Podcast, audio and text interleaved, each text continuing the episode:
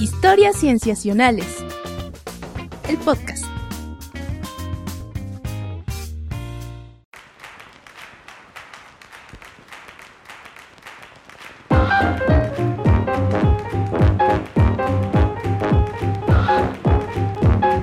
Bienvenidos a Historias Cienciacionales. Estamos de nuevo grabando para ustedes para traerles aquello en la ciencia que en los últimos días ha tomado nuestras mentes y las ha sacudido porque hemos estado pensando mucho en eso. Yo me llamo Víctor Hernández y estoy contento de saludar a Rodrigo Pacheco, mi querido Pach. ¿Cómo estás, Pach? Hola, muy bien, muchas gracias, Víctor. También sacudido por las distintas noticias que han traído enero y sobre todo una muy importante que en esta ocasión pues ha dado mucho de qué hablar, ha sorprendido la reacción internacional y estamos hablando del mismísimo coronavirus. El mismísimo coronavirus que efectivamente, o sea, parece ser el tema que, que está en la mente de muchas personas porque a muchas personas les preocupa. Sí, yo creo que incluso si dijéramos coronavirus en otra ocasión, o sea, ahorita ya toma sentido en las mentes de cada uno, ¿no? Por supuesto. Sí, sí, sí. Y para este episodio justamente eh, hicimos dos entrevistas. Una tiene que ver con el coronavirus, ¿no? Para abordar este tema tan acuciante eh, pero también hicimos una con un tema eh, completamente diferente, pero que es un tema que traíamos en la mira desde hace tiempo, Pach. Sí, por fin pudimos completar este, eh, una entrevista sobre computación cuántica con la doctora Ivette Fuentes, en donde pues podríamos decir que nos explicó muy bien acerca de lo que se trata la computación cuántica, que esperamos lo disfruten mucho. Sí, y no solo computación cuántica, sino tecnologías cuánticas en general, que yo ni siquiera lo sospechaba, pero que es un tema fascinante, ¿no? Entonces vamos sí, podríamos decir que tienes toda la razón. Sí, no, que efectivamente hablamos de lo cuántico en general. Sí, sí, sí. Está buenísimo, ya lo escucharán. Entonces vamos a pasar primero a la, a la entrevista sobre coronavirus que hicimos con eh, el doctor Carlos Sandoval es un amigo mío, colega eh, del Instituto de Biotecnología de la UNAM. Eh, me di la oportunidad, o sea, prácticamente casé una entrevista con él en un momento, en el momento en el que se pudo hacer, ¿no? Y por eso es que fui yo solo en esta ocasión pero bueno, espero que, pueda abordar muchos de los temas que nos están manteniendo con este en ascuas, en los que estamos pensando mucho. Sí, había que, había que apurarnos a, transmitir esta información, Víctor, y estuvo fantástico. Recuerden que nos pueden contactar en Twitter, arroba cienciacionales, todo con C, en Facebook también, historias cienciacionales, historias cienciacionales, arroba gmail.com. Esta entrevista la grabamos el jueves 23 de enero. Vamos a escucharla. pneumonia has hit central China's Wuhan city. Authorities have reported 27 cases in total, seven of which are critical. La Organización Mundial de la Salud informó este domingo la existencia de 44 pacientes de neumonía de origen desconocido. El causante del misterioso brote de neumonía vírica registrado en la ciudad china de Wuhan es un nuevo tipo de coronavirus hasta ahora desconocido, según informó este jueves la televisión estatal china. Thailand has reported the first case of the Wuhan coronavirus found. Japón es víctima de un coronavirus una grave Crece la alerta mundial por el coronavirus, que ya se ha manifestado en cuatro países de Asia. ¿Son cinco personas las que han perdido la vida, dices? Sí, se acaba de saber el último. Eh... Tienen nueve víctimas fatales en el mundo por el nuevo coronavirus de China, que ya cuenta con 440 casos de contagios confirmados. Corroboró hace apenas algunos minutos el primer caso de coronavirus en Estados Unidos. El virus ha extendido por Hong Kong, Macao, Taiwán, Estados Unidos, Japón y la República de Corea. Por su parte, en Tailandia se han confirmado otros tres. Sobre esto ya hay identificación de lo del virus. Este, dos casos, uno ya descartado por completo, otro eh, en Tamaulipas que está en observación. Rastrean un nuevo virus letal en este mercado de pescados y mariscos. Recordemos que en una sola semana se dispararon de 40 infectados a más de 855 casos confirmados. Puso en cuarentena a la ciudad de Wuhan y a otra ciudad cercana, al mismo tiempo que anuló las ceremonias del Año Nuevo en Pekín para reducir los riesgos de contagio. Muy bien, estamos en esta sección con un invitado que nos va a ayudar mucho a entender qué es lo que está pasando. Él es el doctor Carlos Sandoval, amigo y colega. ¿Cómo estás, Carlos? ¿Qué tal, Víctor? ¿Cómo estás? Bien, bien, muchas gracias. Gracias por acompañarnos. Eh, eh, ¿Nos puedes contar un poco de ti? Claro que sí. Mira, en primero quisiera agradecer a ti la oportunidad de poder hablar con tu público y tratar de explicar un poco de lo que está sucediendo y a lo mejor contestar algunas de las preguntas que todos están haciendo en este momento. Em, eh, yo soy investigador del Instituto de Biotecnología de la UNAM. Eh, durante toda mi carrera me he enfocado al estudio de los virus, principalmente sus estrategias replicativas. Yo trabajo con, principalmente en este momento, con rotavirus y astrovirus. okay. En cuanto a la situación que está ocurriendo actualmente con los coronavirus, me, gustaría hacer una historia antes. Eh, todo esto inició en China a finales del 2019, cuando algunas personas empezaron a presentarse en los hospitales con síntomas de una neumonía típica. Prácticamente de inmediato se determinó que esta eh, neumonía era ocasionada por un coronavirus, un grupo de virus que ya en el pasado habían ocasionado un par de brotes que se conocieron como el SARS y el MERS. Esto, por supuesto, desató alarmas porque se trataba de un virus nuevo del cual no conocíamos bien cómo era que se iba a comportar, así que se empezaron a tomar eh, medidas. En este caso, el gobierno chino actuó de manera inmediata, permitiendo también el flujo libre de información con otros países, lo cual ha contribuido enormemente a que en este punto nosotros ya contemos con la secuencia genética del virus lo cual nos ha permitido empezar a realizar estudios, nos ha permitido realizar las pruebas o desarrollar las pruebas diagnóstico que nos permite determinar si una persona está enferma con el virus. Eh, a partir de este brote que ocurrió en China, se han presentado algunos casos en otros países como Japón, Corea del Sur, Tailandia, un caso en Estados Unidos y aquí en México incluso hubo sospechas de un par de casos, los cuales ya quedaron descartados completamente. Hasta este punto no hay un caso eh, reportado en México. Sabemos que este coronavirus se puede propagar un poco entre persona, entre personas, o sea, un contacto de persona a persona. Sin embargo, aún no sabemos qué tan eficiente es esto. Hay algunos virus que se propagan muy fácilmente de persona a persona, como sería el sarampión, pero otros eh, eh, les cuesta realmente mucho trabajo.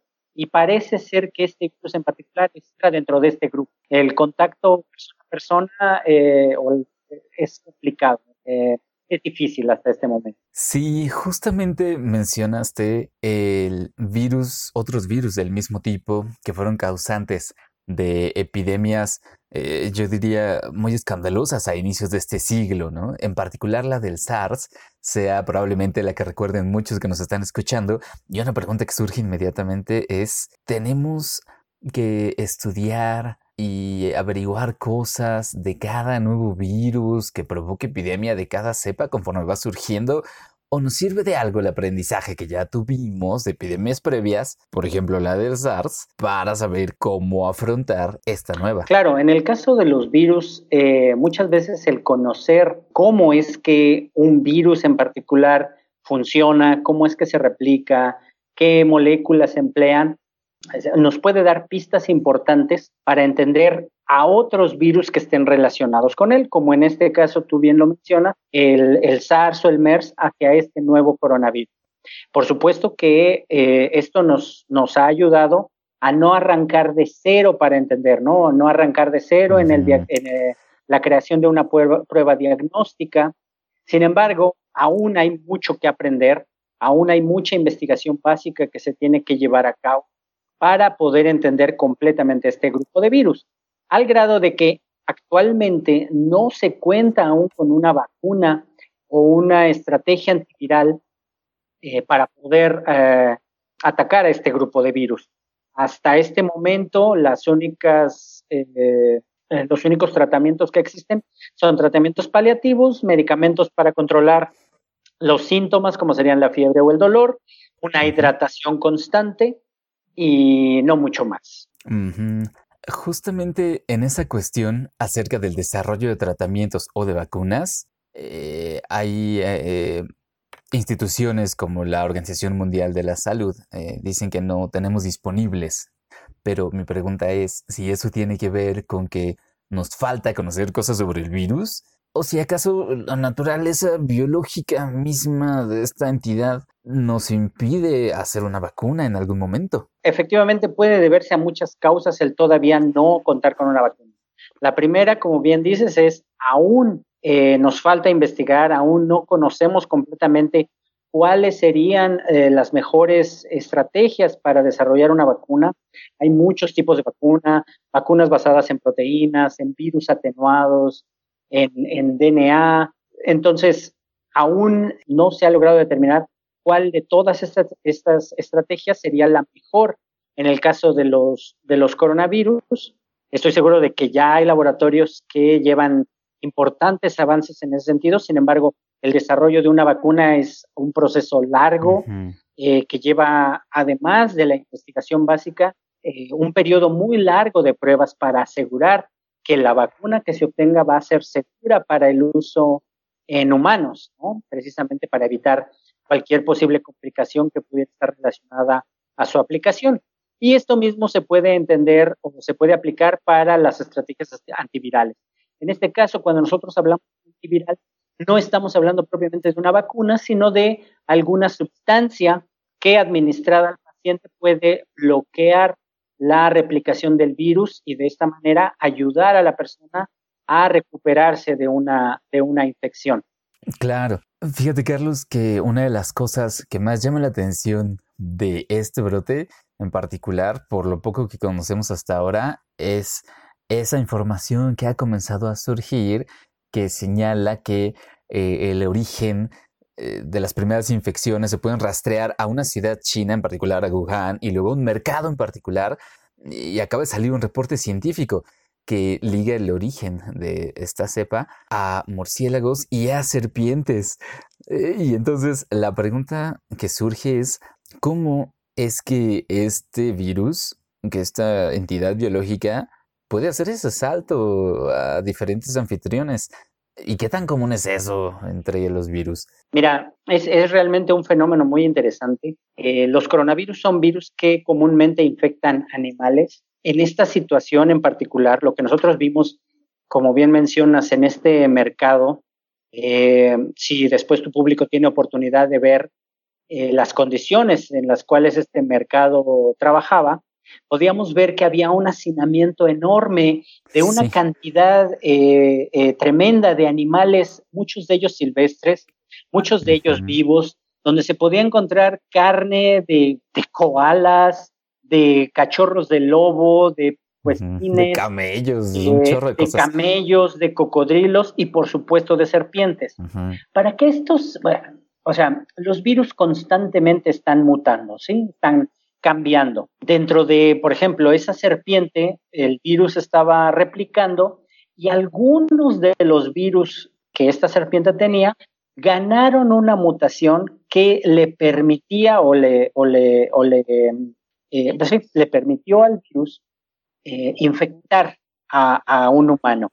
Sin embargo, también las probabilidades para que justo ese virus, dentro de los millones de virus que tiene la serpiente llegar a un humano por la vía adecuada y lo enfermeara, este, parecía astronómica. Sin embargo, cuando, cuando conjuntamos en una misma área un enorme hacinamiento de gente, o sea, miles de personas debieron haber estado circulando por ese mercado todos los días y cientos de animales deben de haber estado ahí.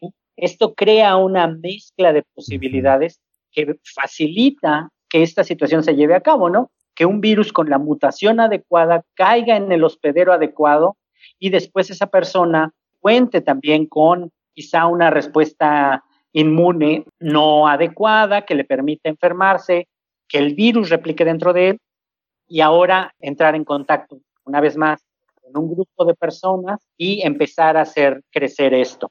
Lo que yo quiero resaltar con esto es que es algo que ocurre, puede llegar a ocurrir eh, muy pocas veces, o sea, no es algo que pase de manera tan frecuente. Por supuesto, nosotros vemos los casos cuando esto ocurre, sin embargo, las probabilidades de que ocurra comparadas con, con las que no ocurren son, son eh, muy bajas. Me imagino que además es algo similar a lo que ocurre con los sismos, ¿no? Con los terremotos, que predecir exactamente dónde va a ocurrir uno, cuándo, es imposible. Sin embargo, siempre tenemos que esperar que algo así ocurra en algún momento. Claro que sí. Eh, o sea, recientemente nos hemos estado enfrentando a una gran cantidad de emergencias virológicas alrededor de todo el planeta Em, esta, esta coronavirus actualmente. Hace unos meses era el ébola en África, el, hace unos años era el Zika, el chikungunya en las Américas. Este, entonces, eh, y bueno, la influenza en México, ¿no? exactamente, ya no, ya digamos de influenza. Y la influenza que todos los años, ¿eh? en este momento es periodo de influenza y bueno, la gente está muy preocupada por el coronavirus cuando en realidad estamos ahorita en periodo de influenza para la influenza sí hay vacuna, así que bueno, nunca está de más sugerirle a la gente que se apliquen las vacunas en tiempo. Por supuesto. Para precisamente poder evitar enfermarse de virus para los cuales tenemos la manera de prevenir la, infección. Sí, eso es muy importante. Y este eh, Carlos, para acercarnos al cierre de esta charla, eso que nos contaste acerca de que sabemos que los virus mutan, Sabemos que hay algunas cosas que pueden aumentar las probabilidades de que aparezcan los brotes, pero eh, ¿podemos tomar medidas al respecto? Por ejemplo, si podemos decir, si podemos pensar que un gran hacinamiento de personas, eh, de animales, el contacto entre ellos, aumenta las probabilidades, ¿hay medidas que se puedan tomar o es realmente eh, infructuoso? Mira, me parece que mucho el estilo de vida que tiene nuestra, nuestra especie favorece que este tipo de cosas ocurran. Tomar medidas para controlar ese tipo de cosas, sobre todo, por ejemplo, una situación como la que ocurrió en China en este momento, me parecería complicado, ¿no? Porque esa cultura tiene una manera de vida, pues no, no podemos este, cambiar, ¿no? Ellos tienen este tipo de mercados donde consumen este tipo de carne y es la manera en la que, en la que esa sociedad se desarrolla. Esto mismo se puede aplicar a muchos otros brotes virales. Eh, sin embargo, eh, lo que podemos hacer es simplemente entender cómo es que los virus funcionan para tratar de estar listos y responder lo más rápidamente posible cuando el siguiente brote ocurra, porque eh, va a presentarse otro de estos brotes con algún otro virus o conocido o desconocido. Y lo más que podemos hacer es seguir estudiándolos para poder eh, responder de manera adecuada. Precisamente hablando de el siguiente brote, una cosa que viene en el futuro, además de brotes, son cambios en las condiciones climáticas globales.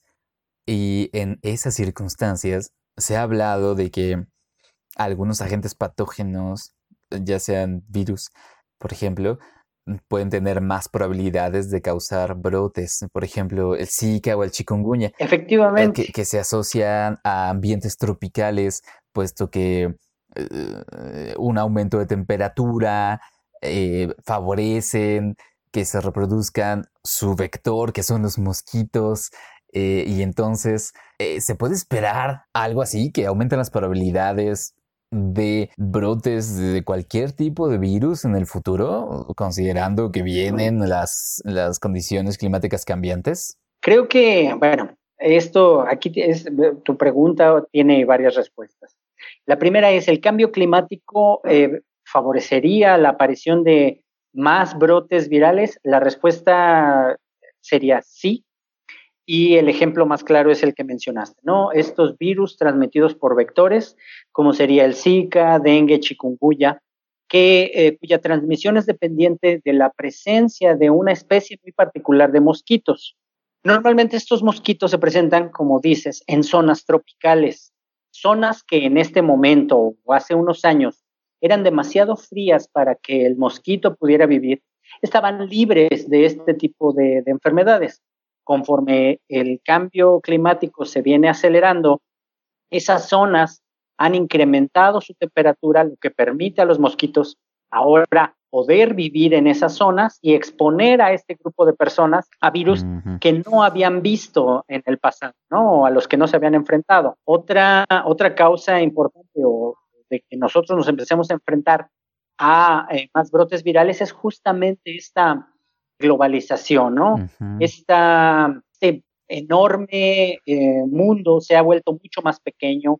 Ahora estamos a un vuelo de avión de cualquier otro país, África, la misma China, lo cual también facilita que eh, si hay una enfermedad que logra pasar por debajo de todos los radares epidemiológicos de los países, eh, puede llegar a un punto en el cual se propague de manera mucho más es por esto que es muy importante el flujo de información libre entre los países, entre los sectores de salud de todos de todo el mundo para poder este, controlar todo este tipo de cosas, a las cuales nos vamos a enfrentar. No, no hay manera de que podamos evitarlo. Eh, lo único que nos queda, como te digo, es poderlo controlar. Claro. Y solo como comentario final, Carlos, nos gustaría que digamos, nos transmitieras el sentir de la comunidad científica, ¿no? El nivel de la preocupación, el nivel de alarma en la comunidad científica, porque mm, en los medios públicos, eh, eh, en el, entre los no especialistas, es muy fácil que caigamos en pánico, ¿no? Porque se transmite mucha información, pero ustedes que son los que están en la línea de frente, estudiando los organismos, saben mejor cómo se comportan, saben de las probabilidades, ¿qué es lo que nos pueden decir? Eh, mira, en principio eh, quiero que, eh, o, lo que yo quiero dejar es un mensaje de calma aún se está generando información respecto a este brote. Sin embargo, la evidencia que se tiene hasta este momento indica que es una enfermedad que tiene una sintomatología eh, mucho más leve de la que se ha visto en otros brotes de este grupo de virus. Ha habido algunas defunciones, sí. Eh, estas defunciones están normalmente relacionadas a personas eh, de edad avanzada o que padecían alguna enfermedad debilitante. en general, las personas están resolviendo bien la enfermedad hasta este momento y ha habido reportes de algunos casos en otros países. Sin embargo, esos casos no han contagiado a la población de esos países, o bien por el control propio de esos países, o porque el contagio de persona a persona, como te decía, quizá no es tan eh, eficiente. Entonces, este, de momento, por supuesto, China está tomando las medidas, la Organización Mundial de la Salud está tomando medidas, pero todos estos son todavía medidas preventivas. Hasta el día de ayer, la Organización Mundial de la Salud aún no había dado el visto bueno para que se iniciaran protocolos de mayor este, seguridad. Simplemente se tenían las alertas en los aeropuertos para controlar el flujo que venía particularmente de esta región de China y no mucho más. Eh, yo diría que el público puede estar de momento en calma y como, te había mencionado, eh, hasta ahorita en México no hay ningún eh, reporte de, personas que hayan viajado a la ciudad y después hayan arribado a México. Creo que hoy en la mañana salió por ahí algún reporte en Jalisco, me parece. Sin embargo, contamos con las pruebas diagnósticas. En este momento se deben de estar realizando los diagnósticos para determinar si esas personas realmente tienen el virus o no. ¿Tú dirías que si llegara a pasar lo peor acá en México, hoy estamos mejor preparados de lo que estábamos en 2009? Por supuesto que sí, por supuesto que sí. O sea, desde el 2009 a la fecha ha habido un esfuerzo muy importante por parte de las autoridades, también como y por parte de los investigadores eh, a lo largo de todo el país para eh, eh, montar los protocolos necesarios que nos permiten diagnosticar y controlar a este tipo de brotes. Afortunadamente México cuenta con sistemas de vacunación y sistemas de monitoreo que nos eh, permiten el poder este, tener un control sobre estas cosas. Buenísimo, qué bueno saberlo, qué bueno que nos lo compartes y ya solo nos queda agradecerte, Carlos, por haber contestado estas preguntas. No, no, no, muchas gracias a ustedes, siempre es un placer. Eh, gracias y... Ah, este, me gustaría hacer un pequeño comercial rápidamente. si tu público está interesado en conocer un poco más sobre la virología, sobre enfermedades infecciosas relacionadas a virus, eh, tenemos una página en Facebook y un Twitter que en, este momento aún se llaman Red Mexicana de Virología. que constantemente estamos ahí subiendo información y ahorita estamos teniendo eh, los las actualizaciones de este brote conforme se van generando. Fantástico, perfecto. Eh, de hecho, ya nos compartiste tú una infografía con información general. Así es, sí. Exacto, que también nosotros estaremos compartiendo. entonces, buenísimo. Estaría bárbaro. Muy bien, pues allá está entonces el contacto en la Red Mexicana de Virología. Doctor Carlos Sandoval, Muchas gracias. Muchas gracias, Víctor. Siempre un placer. Y eso es, Patch. Ahora, en este momento que estamos grabando tú y yo, que es sábado 25 de enero, eh, todavía sigue la OMS sin declarar una emergencia global ni nada por el estilo. Sin embargo, han aumentado los casos. Eh, los reportes periodísticos dicen que ya son 41 muertes confirmadas que han ocurrido en China, eh, pero el virus sí se ha detectado en muchos otros países. Eh, y la noticia más, digamos, eh, fuerte es que Hong Kong hace unas horas acaba de declarar su, su nivel de emergencia porque ya tiene varios casos del virus confirmados. Sí, bueno, y aparte ha estado apareciendo en distintos países y la información es chistoso porque siento que va eh, va bastante, va fluyendo bastante bien la información, por ejemplo, el caso de que ya cerraron la ciudad de Wuhan, también el hecho que están construyendo un hospital para atender eh, la emergencia.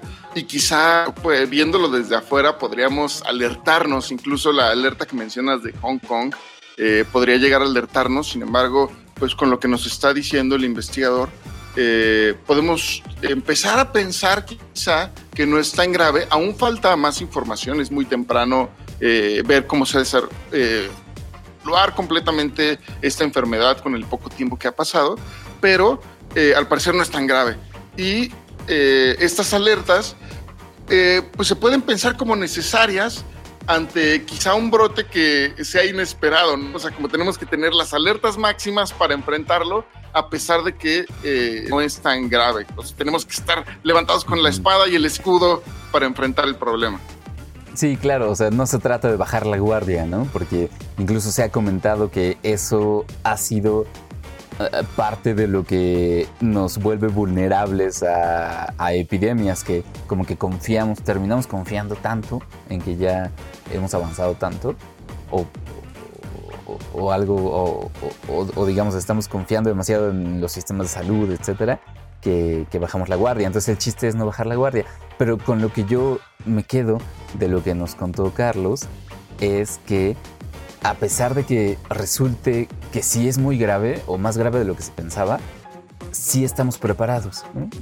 tanto México como seguramente también otros países, no digamos Estados Unidos, China, eh, como que estamos preparados a nivel eh, científico o a nivel de, eh, de sistemas de salud para, para hacerlo lo mayor posible, ¿no? Para, para enfrentar esta epidemia.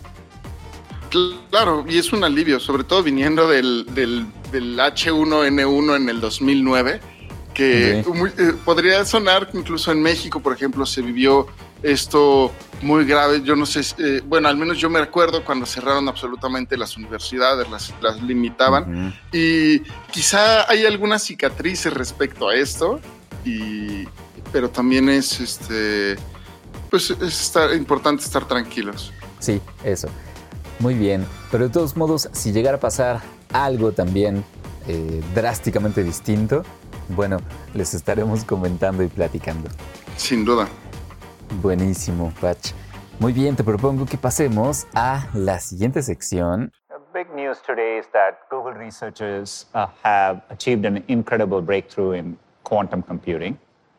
They've demonstrated with the quantum computer that it can perform a computation in seconds what would take the world's fastest supercomputer years, thousands of years, to do that same calculation. Pues sí, amigos, estamos en esta sección en la que tenemos una invitada de lujo para platicar de un tema que eh, nos tiene muy interesados. estoy con mi querido Patch y con Sof, amigos. ¿Cómo están?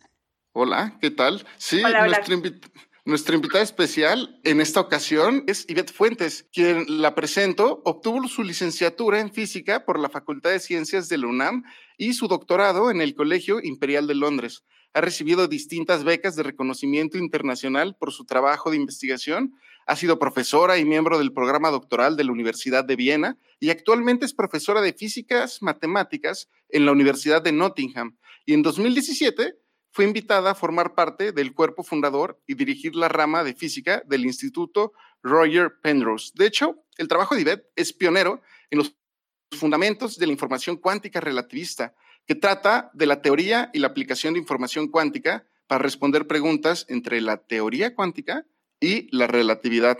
¿Cómo estás? Muy interesante todos estos, todo, tu título nobiliario. Muchas gracias por estar aquí con nosotros. Hola, ¿qué tal? Muchísimo gusto, ¿no? Muchas gracias a ti, es un placer estar con ustedes. Sí, definitivamente estamos eh, bien interesados en platicar porque, vaya, eh, la computación cuántica es un tema que ha estado comentándose mucho. El año pasado resultó uno, eh, digamos, donde se, habla que se marcaron hitos en ella. Entonces, sobre todo aquí nuestro querido Patch, que anda muy interesado en esos temas, él, quería que habláramos con un, con un, especialista, ¿no? Con un experto que nos pudiera eh, eh, plantear algunas cosas también interesantes acerca de esto. Entonces, este, pues estamos contentos de que estés acá con nosotros. Sí, pues muchas gracias por haber pensado en mí y por esta invitación y espero que les pueda responder algunas de sus eh, preguntas en el tema.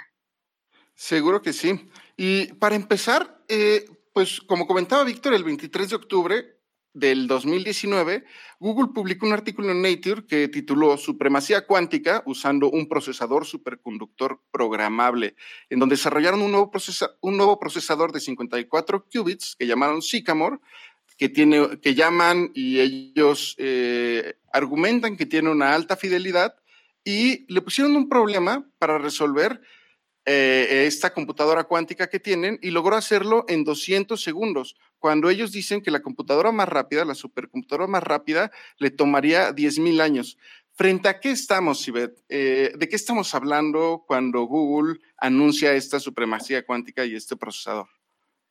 Bueno, pues estamos definitivamente en tiempos muy interesantes en los que se empieza, digamos, a, a ver resultados importantes en el campo de, la computación cuántica, pero también es importante mencionar que estamos en, digamos, en un tiempo de mucha incertidumbre en cuanto a ese tema, porque muchos de los, o sea, es claro que hay eh, progreso, que se han logrado pasos importantes, pero no es muy claro qué tan importantes son esos pasos o cuáles son el alcance, ¿no? Porque, bueno, sí salió el, resultado y dijo Google, bueno, aquí vemos un, digamos, un muy claro, eh, una situación muy clara en la que una computadora cuántica puede hacer muchísimo mejor que una clásica, pero no mucho tiempo después, eh, IBM sacó un artículo en el que lograron em, otro grupo de científicos demostrar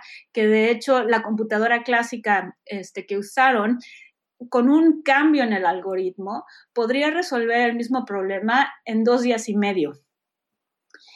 Digamos, no le, no le quita el crédito que lo que hizo la computadora cuántica eh, lo hizo en un tiempo increíblemente corto y mejor que, que, la clásica, pero no hay ninguna demostración matemática o ninguna demostración contundente que nos pudiera decir que si en unos días alguna persona muy inteligente sale con un algoritmo clásico eh, más fuerte, eh, este resultado, eh, digamos, pueda ser todavía hecho más rápido por una computadora clásica.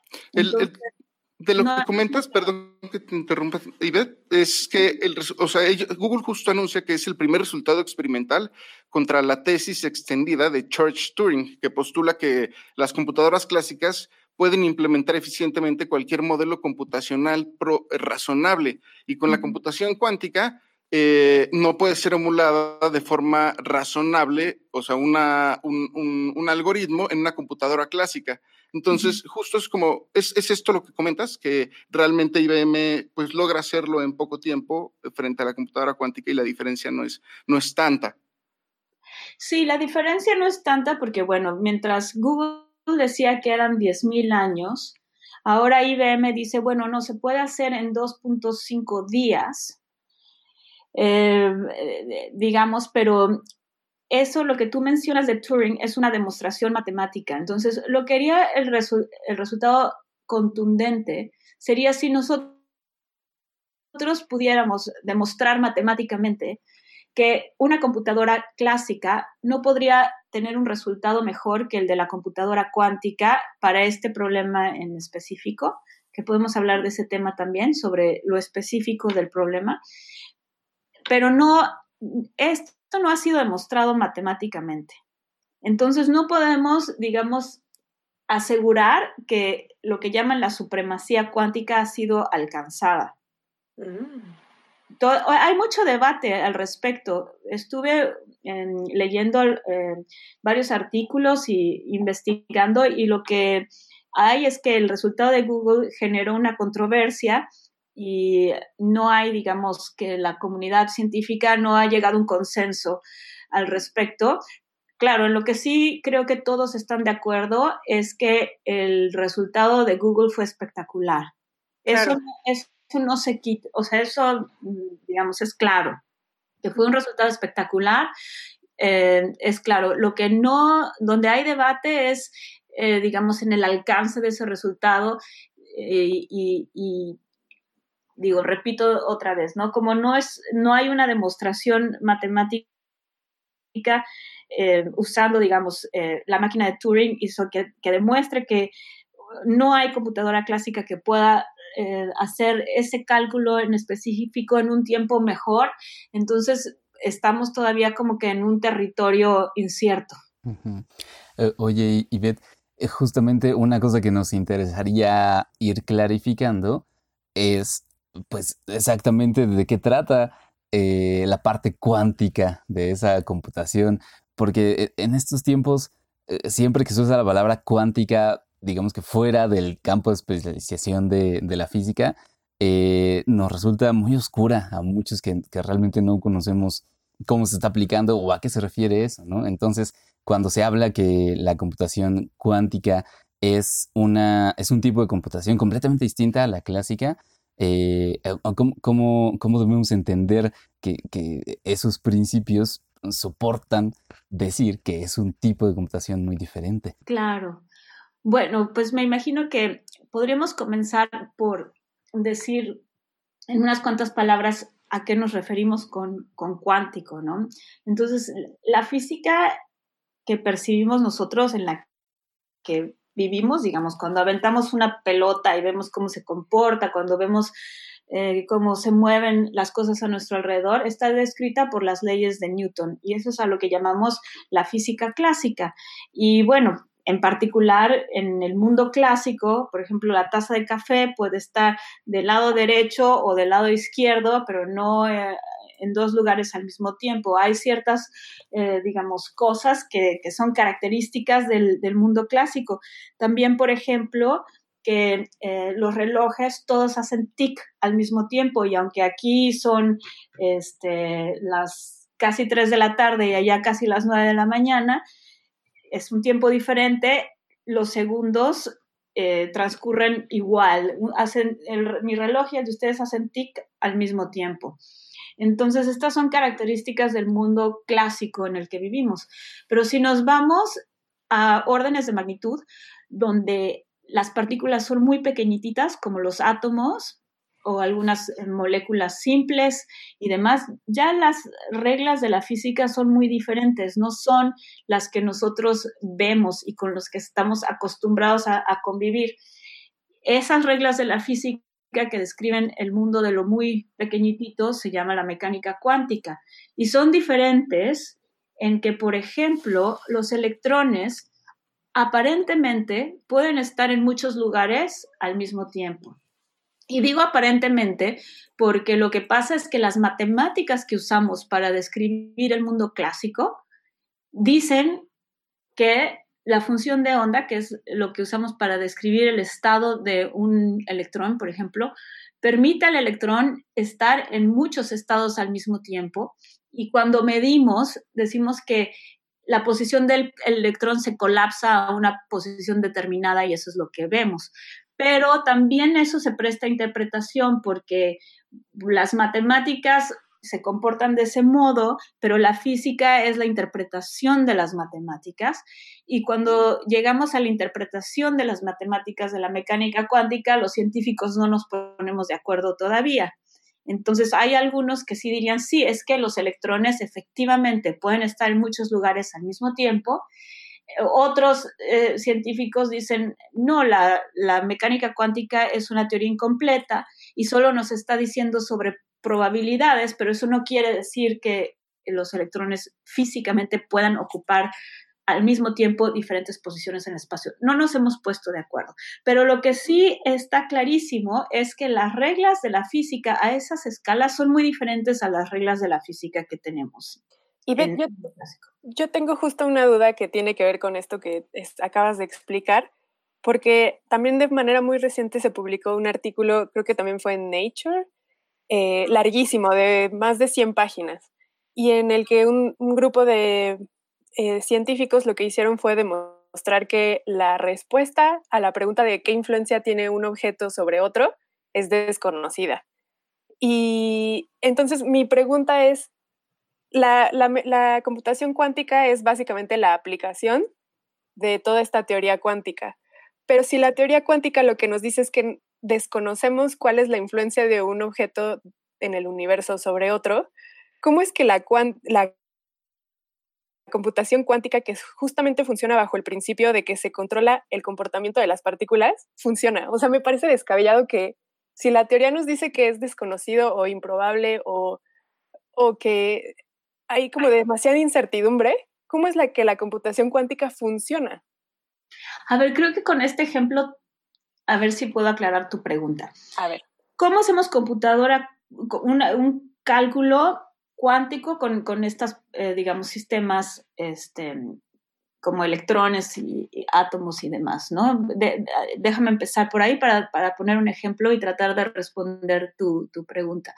Una computadora este, usa lo que llamamos bits, que son dos estados distinguibles, que puede ser un cero o uno. Y generalmente como como lo hacemos es que tomamos un sistema físico que puede tomar un valor cero o un valor uno, eh, digamos, tomemos un, ejemplo en un...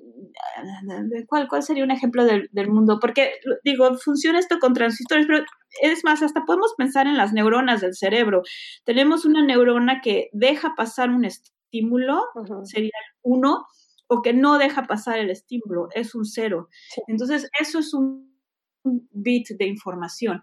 Y en el mundo clásico, pues es un los, los bueno, en e claro, o sea, pero eh, como tenemos en, en, las computadoras, guardamos información que es un sí o un no, un encendido, un apagado, un cero o un uno. Y juntando muchos bits y procesándolos, podemos hacer, bueno, pues muchísimas cosas, muchos cálculos muy complicados y demás, pero la base está en guardar la información en un sistema físico que te permite de, eh, eh, codificar ceros y unos, digamos.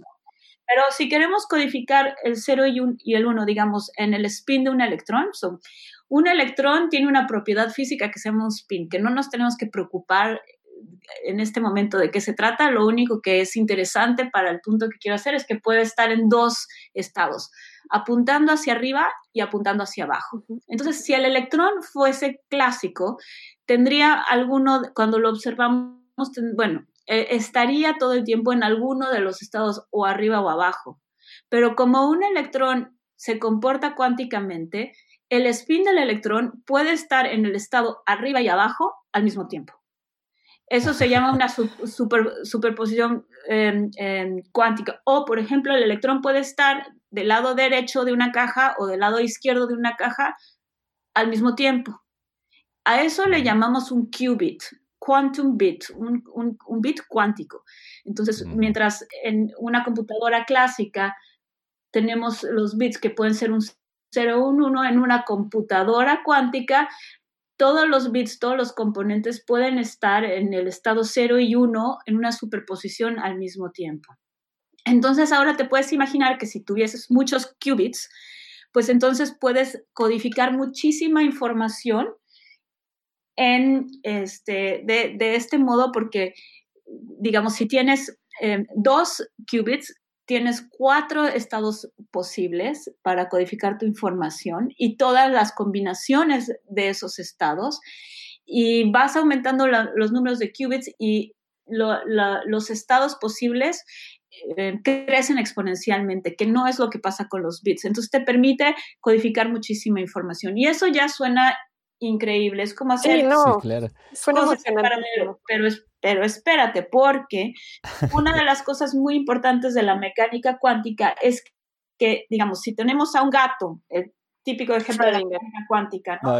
vivo y muerto al mismo tiempo, pero abrimos la caja, o sea, lo observamos, colapsamos esta función de onda y vamos a encontrar al gato o vivo o muerto. O sea, nosotros cuando observamos nunca vemos una superposición cuántica, siempre vemos un, un resultado u otro. Y la razón por la cual es porque no, de hecho, no sabemos bien la razón. Simplemente oh. es lo que nos muestran los experimentos, que a la hora de hacer una medición, el Estado va a tomar un estado determinado. Pero entonces, si cuando lo observamos vemos un solo resultado, ¿cómo sabemos que antes de observar está en una superposición? Bueno, puede hacer uno unos experimentos muy interesantes en los que te demuestra que, en efecto, el estado del electrón estaba en una superposición antes de, medir. Podemos hablar de eso después, pero hay maneras de saber definitivamente que eh, el estado estaba, digamos, en, en una superposición antes de ser eh, medido. Pero entonces cuando llevamos esto a la, a la computadora cuántica, digamos, podemos codificar muchísima información en una superposición de qubits. Pero cuando medimos en la computadora para extraer la información, colapsamos la función de onda en uno. En uno ¿no? Entonces, bueno, pues ya perdimos todo el poder cuántico. Pues no, porque ahí es donde viene la creatividad, ¿no? Este, humana, los, el algoritmo, por ejemplo, de Shor, es un algoritmo que eh, hace uso de esta superposición. Entonces, se preparan las compuertas cuánticas y, los pasos por los que pasa la computadora para, digamos, usar todo este poder en, en paralelo, de modo que cuando termina el algoritmo tenemos una manera más eficiente de hacer el cálculo y se usó todo este, digamos, poder cuántico, la superposición, el enredamiento que teníamos antes, a pesar de que al final, cuando hacemos la medición, tenemos una sola, este, una sola medición. Entonces, de alguna manera, la mecánica cuántica está llena de cosas que no entendemos. Sin embargo, podemos hacer cosas con ella, a pesar de que no la entendemos, mejor de lo que podríamos hacer eh, de manera clásica. Claro. Y por eso ha tomado tanto auge. Mm. Y justo, eh, bueno, ¿qué te parece si pasamos también a las aplicaciones? Que es, eh, hay distintas aplicaciones eh, que, bueno, de esta computación cuántica y una de ellas es la teleportación. ¿Por qué no nos cuentas un poco más de esto? Sí, la teleportación es un ejemplo muy bonito sobre lo que se puede hacer con estados cuánticos que es imposible hacer en el mundo clásico. Entonces, digamos, estábamos hablando que un electrón podía estar en dos lugares al mismo tiempo, ¿no? Bueno, ya con la aclaración de la interpretación, pero usemos ese lenguaje este, por ahora. Entonces, eh, esto es cuando tenemos un electrón. Cuando tenemos dos electrones, entonces el estado se convierte aún más interesante. Podemos tener los electrones en contacto, los hacemos interaccionar y digamos, ustedes se llevan uno y yo el otro. Y debido a esta superposición cuántica, cuando tenemos más partículas, tenemos un efecto muy interesante que se llama el enredamiento. Entonces, el enredamiento cuántico es bastante difícil de explicar en, pocas palabras, pero digamos, eh, resumiendo un poco algunos de los aspectos de este efecto, sería que si ustedes tienen su partícula y está enredada cuánticamente con la mía, si yo hago una medición cuántica en mi partícula y digamos, encuentro el electrón en un cierto estado, eso va a hacer que afecte la medición que hagan ustedes allá. Einstein. Eh, y, digamos, y, bueno, pues este, eso es una cosa que definitivamente no, no pasa en la manera clásicamente. Entonces, la teleportación cuántica usa el enredamiento para transmitir información. información. Entonces, cómo funciona la teleportación cuántica sería, digamos, yo tengo aquí otro qubit que tiene cierta información que yo codifiqué que les quiero mandar a ustedes. Un qubit puede estar en una superposición, eh, no nada más la, una probabilidad, la mitad de la probabilidad de que me salga cero y la otra mitad uno, sino que podría ser cualquier, digamos, peso entre cero y uno. Entonces, yo puedo codificar pues una infinidad de, números dentro de ese qubit, porque digamos, podría ser que el mío tiene, eh, si yo hago una medición, tengo una probabilidad de 0.12345, bla, bla, bla, bla, de que me salga cierta cosa, ¿no? Entonces, si tenemos muchos qubits, yo puedo codificar mucha información en él, no solo 0 y 1. Entonces, digamos que yo les quiero mandar la información de mi qubit. Si yo hago mediciones, pues tendría que llamarles por teléfono y de manera clásica pasarles mucha información, porque decir, bueno, el número que salió fue 0.1236988, ta, ta, ta, y, todo eso es muchísima información. En cambio, si eh, ustedes tienen un qubit enredado con el mío, yo hago interaccionar el que quiero pasarles con la información, con el que tengo aquí enredado con el de ustedes. Si hago una compuerta cuántica con, suena como a magia, ¿verdad? Hago una compuerta, un poquito, hago una compuerta cuántica, a veces pienso que estoy como Star Trek o algo así, aquí y hago una medición, eso va a afectar el uh, qubit que tienen ustedes. Ahora, tampoco se puede hacer tanta magia como suena, porque ustedes tendrían que, tienen un qubit que ha sido afectado por la compuerta cuántica que yo hice y por la medición que yo hice, pero si ustedes lo miden ahora, no tendrían ninguna información acerca de lo que yo tengo acá, sino que yo les tengo que pasar cierta información a ustedes de manera clásica para que se pueda concluir el protocolo de teleportación. Lo que yo les tengo que decir es que si yo hago una medición sobre dos qubits, tengo cuatro posibles resultados. Yo les tengo que decir a ustedes qué resultado obtuve, pero mandar un resultado de cuatro quiere decir mandar dos bits clásicos.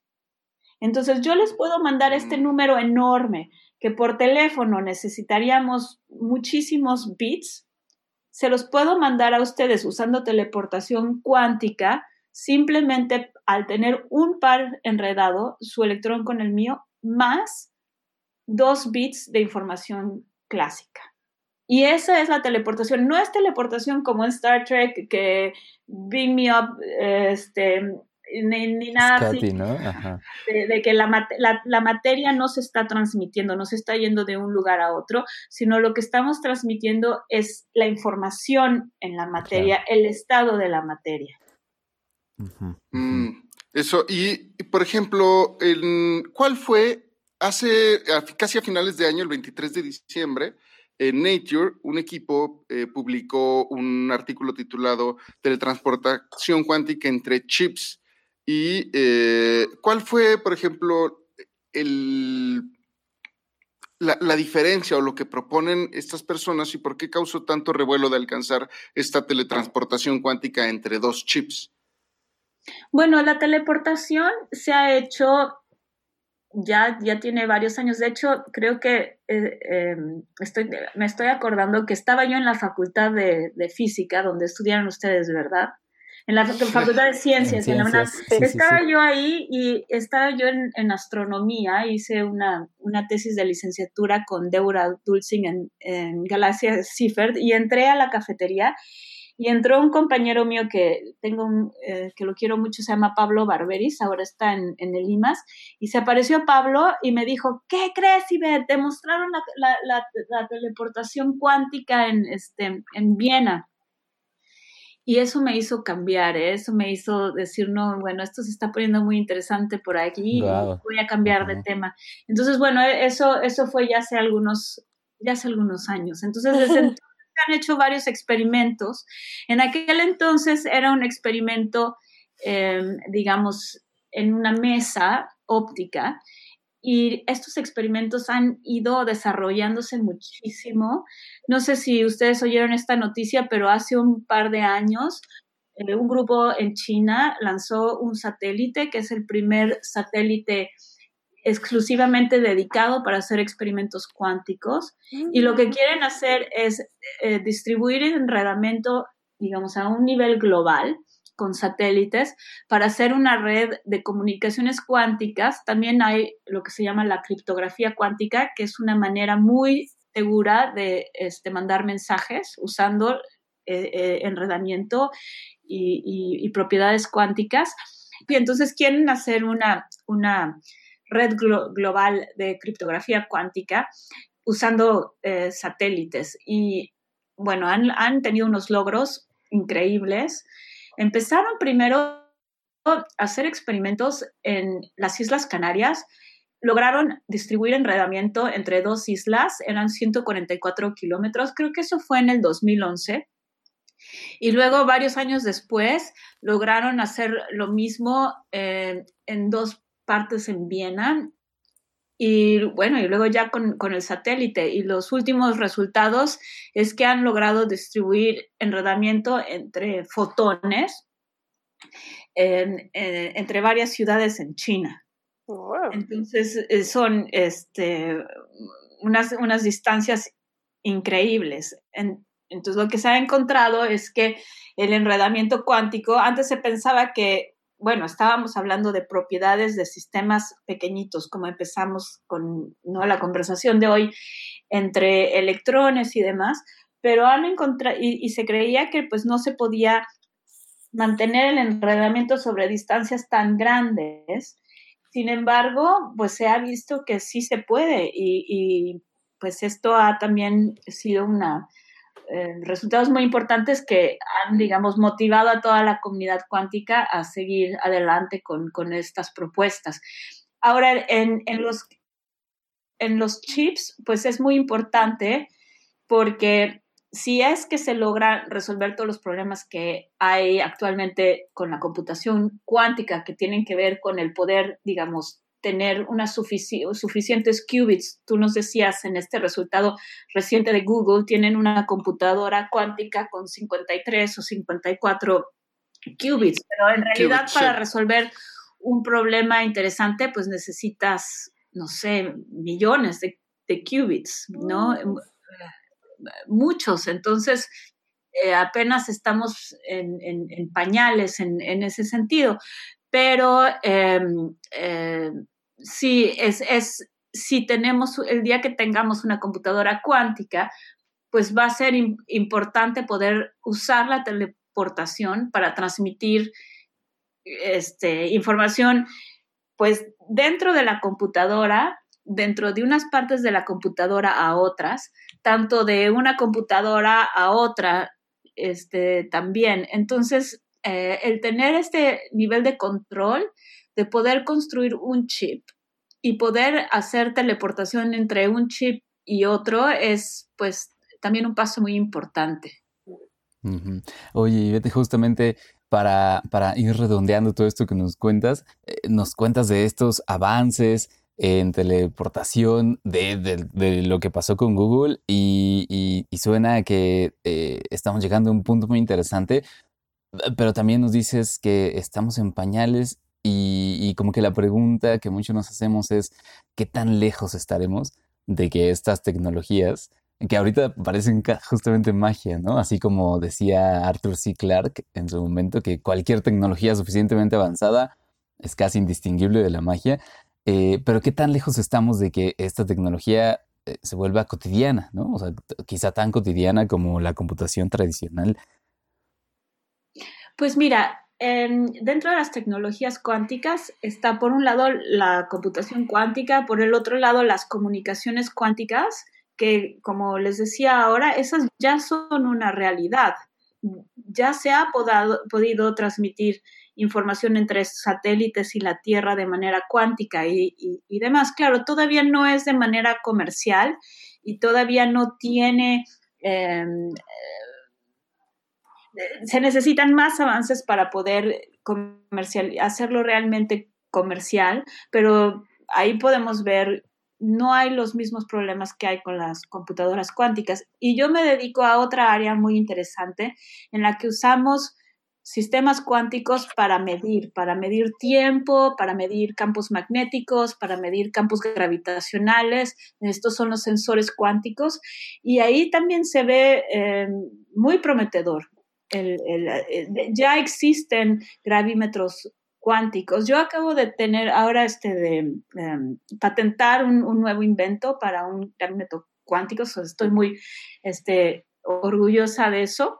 Podemos hablar un poquito más sí, queremos preguntarte de eso, sí, sí. Sí, Pero, pero bueno, respondiendo a, tu pregunta, algunas tecnologías ya las podemos ver implementadas. Ahora ha habido un financiamiento enorme en muchos países, en la Unión Europea, en Canadá, en Estados Unidos, en Australia, hacia las tecnologías cuánticas porque, bueno, eh, lo que se está intentando es dar dinero al campo para poder llevar estas ideas de ser solo ideas académicas y experimentos en las universidades a poder ya comercializar dentro de las tecnologías cuánticas.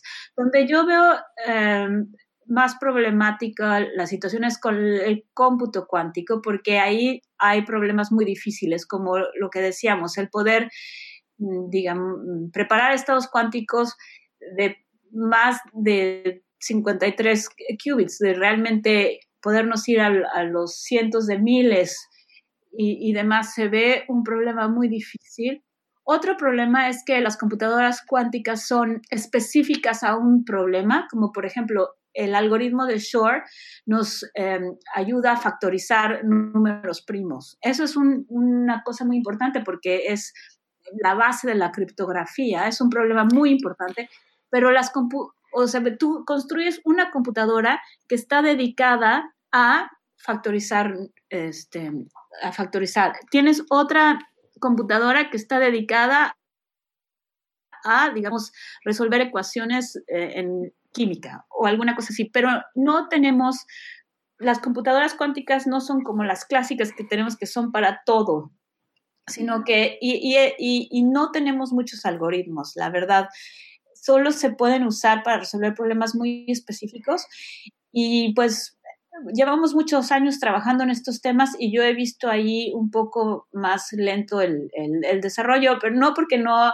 haya gente muy talentosa ni nada así, sino nada más porque realmente son problemas muy difíciles. Mm.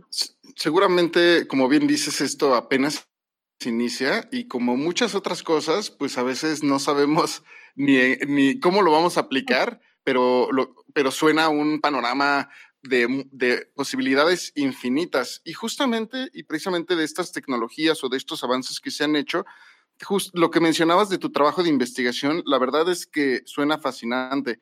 Cuéntanos un poco sobre la aproximación teórica que estás tomando específicamente para la detección de ondas gravitacionales, porque es completamente, os cabe mencionar para el foro que nos está escuchando, que su aproximación es completamente distinta a la que actualmente está utilizando el observatorio LIGO, que el LIGO es este observatorio en donde eh, se observan, eh, donde están midiéndose y alcanzan a unas distancias muy, muy grandes y alcanzan eh, cuando se mueven eh, a detectar las ondas gravitacionales por esta deformación del espacio-tiempo, pero Ivette, tú tienes una aproximación distinta respecto a esto. Sí, yo lo que estoy, bueno, como hablábamos un poco antes de que comenzáramos a grabar, te decía que, bueno, en, LIGO es un interferómetro donde tienes espejos, eh, digamos, unos en una dirección, otros en otra dirección este, em, perpendicular. Los espejos son, cada uno mide como, pesa como, creo que como 10 kilogramos, son espejos muy grandes y la distancia entre los espejos de cada brazo del interferómetro es como una L gigantesca, es de este, 3 o 4 kilómetros de largo, no recuerdo exactamente la distancia. Y cómo funciona es que el espacio-tiempo cambia la distancia relativa de los espejos y con unos láseres logran medir cómo el espacio-tiempo, la onda gravitacional, cambió la distancia entre los espejos. Y nada más para darte una idea de lo preciso que es increíble es este aparato, es que el espejo se mueve la fracción del tamaño de un núcleo de un átomo. Es súper, súper pequeñito, pero el sistema es muy sensible y los, eh, cómo funcionan los láseres y todo es, realmente increíble y logran medir estos desplazamientos pequeñitos. Y la cosa es que es gigantesco, como bien dices, este, para este observatorio, eh, similar a lo, por ejemplo, al colisionador de hadrones en el espacio que ocupa. No exactamente el mismo espacio, pero sí estos, estos experimentos tan extensivos. Sí, pero bueno, como te decía, es, es un, este, es una detección clásica porque tenemos luz, pero la luz está en un, con un láser, es prácticamente clásico lo que, lo que están haciendo y, simplemente se, mide este cambio en el, espejo. Pero eh, la propuesta que, la que yo he desarrollado, estamos eh, proponiendo usar estados cuánticos en un condensado de Bose-Einstein para medir eh, las ondas gravitacionales. Entonces, déjame empezar por contarles qué es un condensado de Bose-Einstein. Decíamos que pensábamos en la mecánica cuántica eh, como la física que describe eh, partículas como los electrones o, algunos átomos y demás. Y me imagino que muy al principio en la mecánica cuántica se pensaba que, bueno, eh, era una teoría que describía muy bien lo que pasaba con algunos cuantos em, electrones o algunos cuantos átomos, porque, digamos, bueno, al menos así parece, nosotros no nos comportamos cuánticamente. Cuando tienes muchas partículas, entramos al, mundo clásico. Sin embargo, los condensados de Bose-Einstein son átomos que atrapan con campos magnéticos y eléctricos y los enfrían muchísimo a la mitad de un nanokelvin. Es una, son unas temperaturas, bueno, prácticamente eh, cero. Entonces. Eh, muy frío, como eh, a escala universal, ¿no? Del universo, yo creo que es una zona muy fría. Exacto. Entonces, cuando, cuando tú tomas los átomos y los enfrías tanto, empiezan a comportarse de manera cuántica aunque tengas muchos. Entonces, es posible tener hasta 10 a la 8 átomos y los enfrías a estas temperaturas, eh, la mitad de un nanokelvin, y entonces las funciones de onda de cada átomo se entrelazan, no se entrelazan, es un overlap, ¿cómo se dice? Se sobrelapan. Sobrelapan, sí, muchas gracias.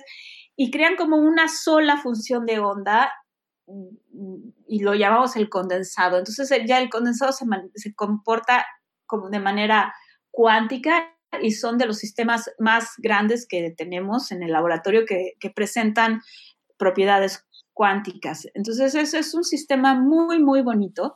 Y ahora se pueden imaginar el condensado como si fuese, digamos, está, está en, un, en, un campo electromagnético atrapado, pero es como si tuviéramos una taza de, digamos, hecha de luz que atrapa al condensado y nos podemos imaginar el condensado como si fuera nuestro cafecito, ¿no? Entonces, em, digamos, si nosotros le pegamos un poquito, se hacen olas pequeñititas, como si fuese nuestro café cuando le pegamos a la taza, se, hacen unas olitas. Esas olitas, digamos, esas perturbaciones en el condensado de, de Bose-Einstein son cuánticas y son muy sensibles. A cualquier cambio en campos magnéticos, en cualquier, a cualquier cosa que haya en el entorno. Entonces, lo que yo demostré en un artículo es que si pasa una onda gravitacional eh, que esté en resonancia con esas olas, o sea, que tenga la misma frecuencia que esas perturbaciones, entonces las excita y a través de las modifica. Entonces, a través de ver esas modificaciones, a esas perturbaciones cuánticas en el condensado de Bose-Einstein, uno puede detectar ondas gravitacionales. Entonces, bueno, pues sí, esto ha creado también, digamos, este, pues algo interesante en mi carrera porque he tenido que convencer a la gente de que esta idea tan loca es eh, factible y que vale la pena invertir en ella y, desarrollarla, ¿no? Entonces, bueno, pues ahora vamos bien, pero sí como un poco llegar a un campo y decir, bueno, lo que se hace en un sistema tan grande como el higo, que es de kilómetros, lo podemos hacer también en, unos cuantos micrometros pues es, es fuerte. Claro, ya lo tienen ahí, llegar a decir que quizá no había que construir todo, chicos, de regreso. claro, las frecuencias son, son diferentes. El LIGO funciona en, en un régimen de frecuencias. El límite, digamos, eh, de frecuencias más altas es 10 a la 3 Hz y ahí es donde el mío empieza a funcionar mejor. Entonces, digamos, de alguna mm. manera tampoco es que estén totalmente en competencia, sino que se complementan. Complementarios. Podemos tener ambos. fantástico. Sí, entonces, bueno, en eso ando ahora. Creo que la teoría la hemos desarrollado bastante y he convencido a algunos de los mejores experimentalistas en Europa, como Philippe Boyer, que está en, en Francia, y Chris Westbrook también está en Francia, y Jens Russell, que está en Hanover los he logrado convencer a, hacer mi experimento y hemos estado pidiendo financiamiento. Y bueno, pues ahí, ahí vamos, digamos, eh, hemos llegado muy lejos, pero todavía no hemos conseguido el dinero para construir el detector, pero yo tengo confianza que que eventualmente vamos a encontrar el financiamiento y lo, y lo vamos a poder construir. Lo que les contaba del patente es que la misma idea se puede usar para medir campos gravitacionales locales. Y eso tiene muchas aplicaciones. Eso nos puede servir para encontrar petróleo.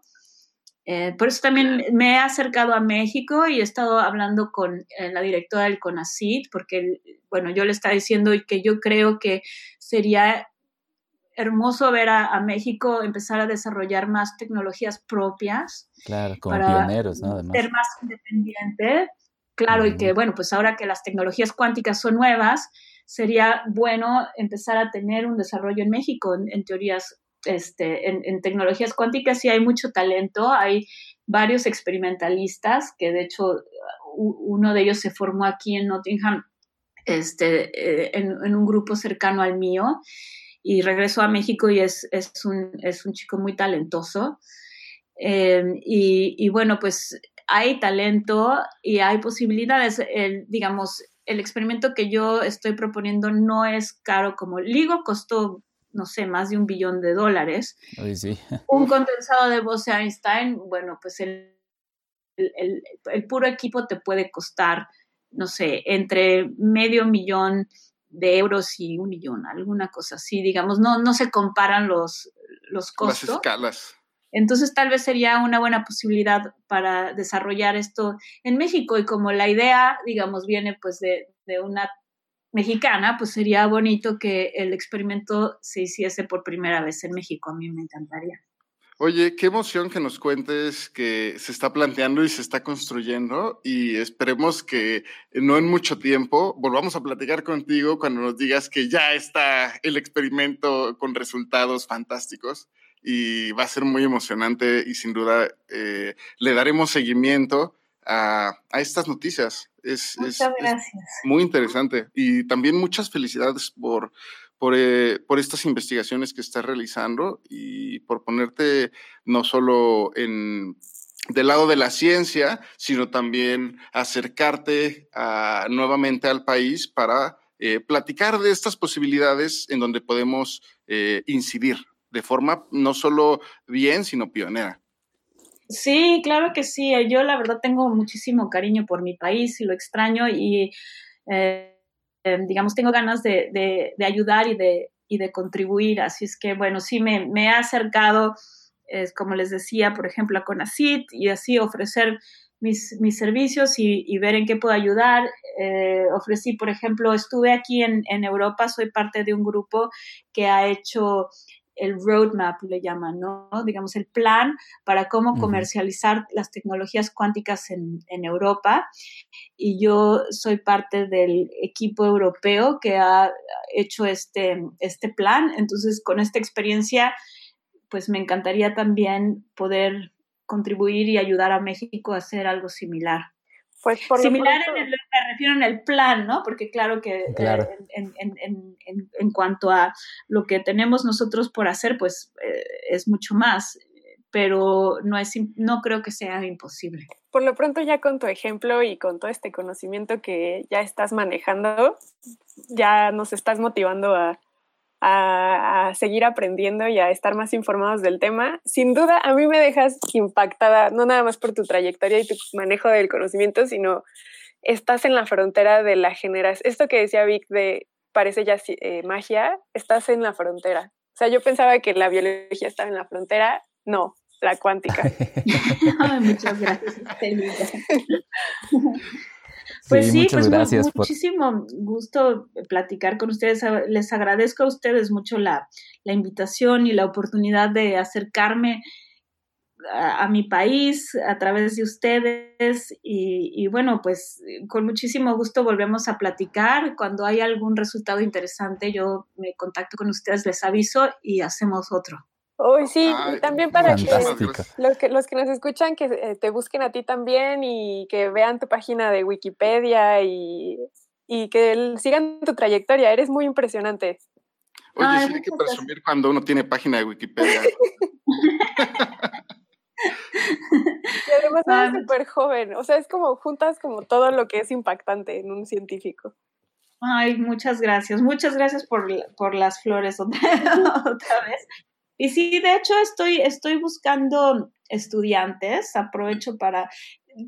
he tenido varios... Anuncio de, ocasión. Vámonos contigo. anuncio de, ocasión, he tenido a, varios este, del CONACIT y, y, ahora están terminando, entonces también para mí tener estudiantes de México es una manera de mantenerme cerca, así es que también una invitación a quien esté interesado en eso. Ya lo ¿Dónde te pueden buscar? ¿Algún correo o algo así que quieras darles? Creo que si ponen mi nombre en Google y Nottingham, va a aparecer mi página y ahí está mi correo electrónico. Yo creo que esa es la manera más, más Fantástica. fácil. Fantástico. Muy bien, Pues te agradecemos mucho esta conversación que tuvimos y esperemos escuchar pronto de ti. Y pues nada, muchísimas gracias, No, a ustedes, muchísimas gracias. Qué gusto. Y esa fue la entrevista, Patch. Definitivamente muy esclarecedora, pero también me deja una enorme curiosidad por seguir conociendo este tema. Ay, sí, sin duda es un campo que nos va a dar mucho de qué hablar y vaya que va, vamos a tener que esforzarnos mucho en entender este mundo que suena fantástico. Y, incluso fantástico, mágico, pero en realidad no. Entonces eso es lo que... es la parte más padre, ¿no? Sí, es la parte más padre e interesante. Y sin duda va, vienen muchos retos muy emocionantes y, y pues nada, fantástico. Así es, así es. Muy bien, pues con eso llegamos al final de este episodio. Les agradecemos mucho por habernos escuchado. Les recordamos que nos pueden escribir a nuestro Twitter, que es arroba cienciacionales, todo con C, o a dónde más, Pach. Nos pueden buscar en Facebook como Historias Cienciacionales. También nos pueden escribir a nuestro correo en historiascienciacionales.gmail.com o nos pueden encontrar en nuestras cuentas personales de Twitter si quisieran mandarnos un mensaje, saludarnos o comentarnos cualquier cosa. A mí me pueden encontrar como arroba pachecovv. A Sofía la pueden encontrar como arroba soflofu. Y a ti, Víctor, ¿cómo te podemos encontrar? Como arroba Víctor Rogelio. en Twitter. Eh, recuerden que estamos en todas las plataformas de podcast para que nos recomienden a aquellos amigos o conocidos que creen que les puede gustar e interesar este, este programa, ¿no? este podcast. Sí, y recuerden que este podcast es para ustedes y eh, sean, sean, bienvenidos si nos quieren contar, platicar, emocionar con lo que sea que les guste de ciencia. Estamos muy abiertos siempre a platicarlo con ustedes o a platicar del tema o los temas que les interesen. Definitivamente que sí. Muy bien, Patch. Pues muchas gracias a ti también. No, a ti, Víctor. Muchas gracias y pues nos vemos a la próxima. Nos escuchamos. Nos vemos. Nos escuchamos a la próxima. Hasta pronto.